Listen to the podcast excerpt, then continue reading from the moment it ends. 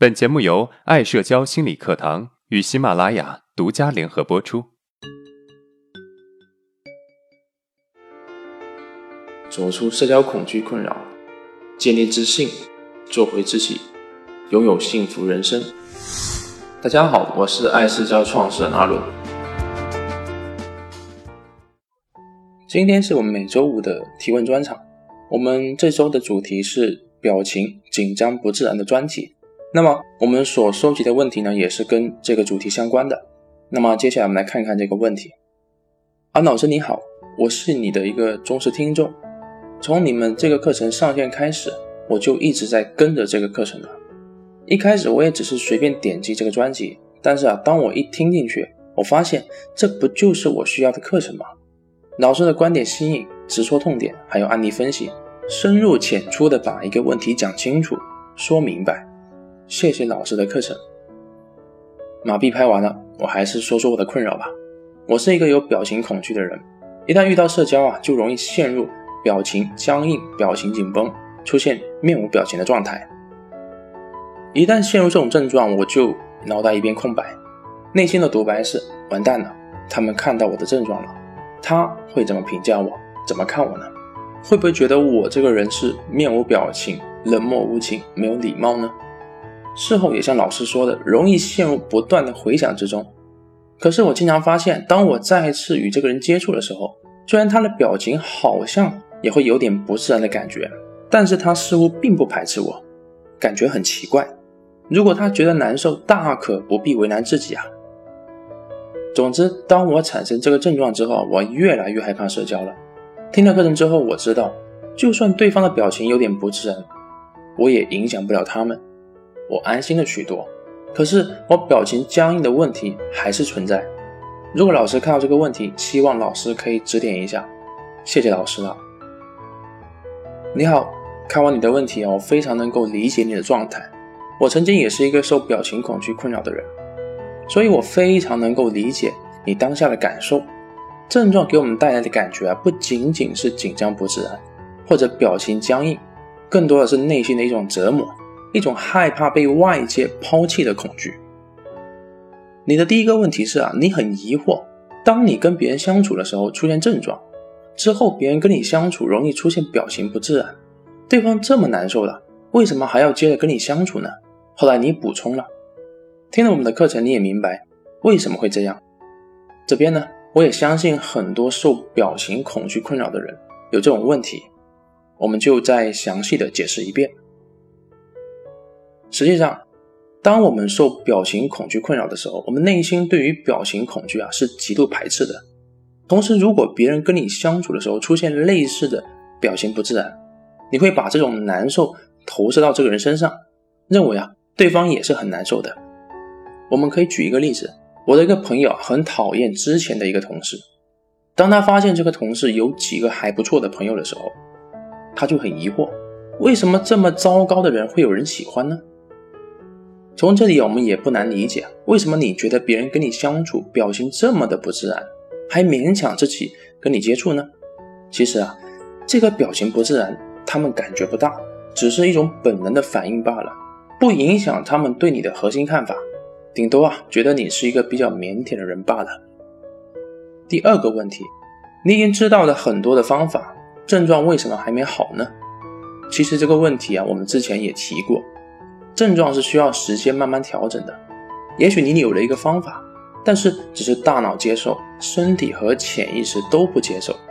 我们经常说一句话，嘴巴说不要，身体啊却很诚实，其实就是在说我们的大脑接受不代表我们的潜意识接受，所以有正确的方法还需要时间来慢慢适应。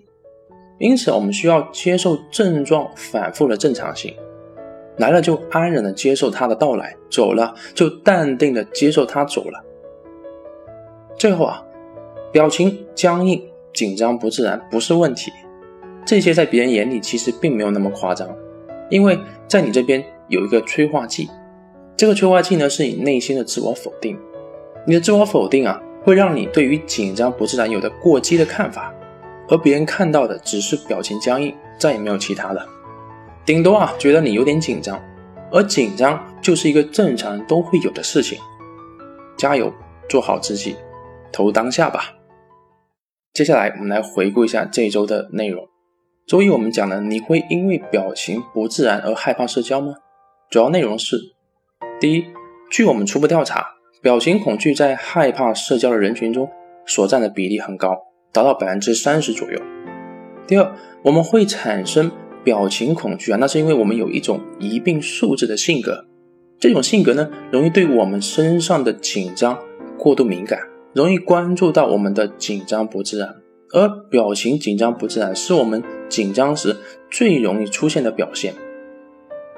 第三，疑病素质性格还有另外一个特点，我们容易抓住紧张不自然不放，我们称之为啊精神交互作用。这个会导致一个简单的紧张不自然变成一个稳定的症状。表情恐惧啊就是这么产生的。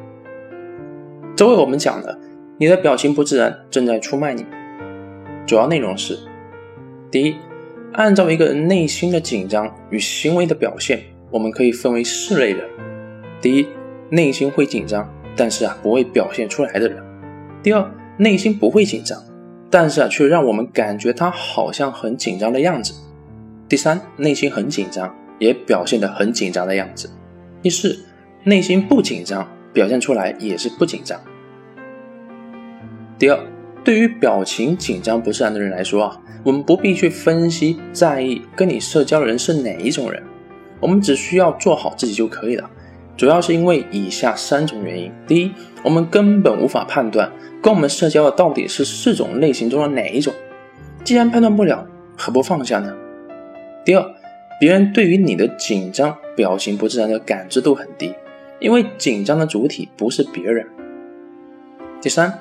真正遇到极度敏感、自卑的人，我们确实会对他产生一定的影响，但是啊，他更多的是责怪自己，不是我们。第四，我们的表情不自然，其实啊是被我们放大的，因为我们加入了自我否定。周三我们讲了一个方法解决让你困扰的表情紧张不自然，主要内容是：第一。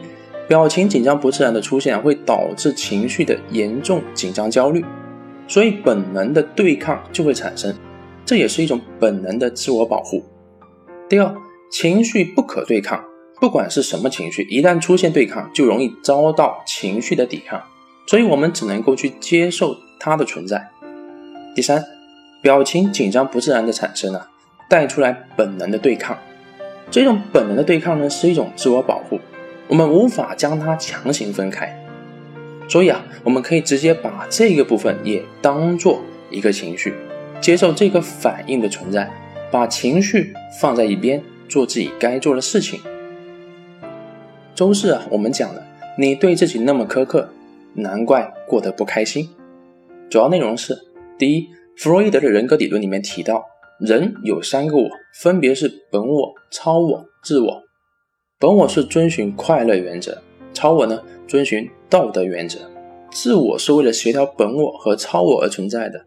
人从出生就有了本我，而超我呢，则是在三到四岁之后才慢慢形成的。我们的任何行为啊，本质上都是在遵循本我。第二，我们对自己苛刻，表面上让自己不快乐，但是实际上也是在遵循本我。因为对自己的苛刻满足的是即时的快乐，在对自己高要求的时候啊，就是在用有形的现实行为来满足我们无形的内心的缺乏感。虽然啊，最终结果是不快乐的。第三，解决对自己太过苛刻的问题有以下三个建议：第一，心理层面意识到；第二，行为层面开始改变；第三。学会包容自己的不足。好，那么我们这周内容就结束了。下一周啊，我们将跟大家聊一聊如何化解生活中的各种尴尬，敬请期待。如果我们的内容对你有帮助，那么欢迎订阅我们的专辑，也可以分享给有需要的朋友。好，今天的内容就到这了。如果你有任何的疑问和想法，欢迎在音频的下面评论互动。我会挑选有代表性的问题进行回答。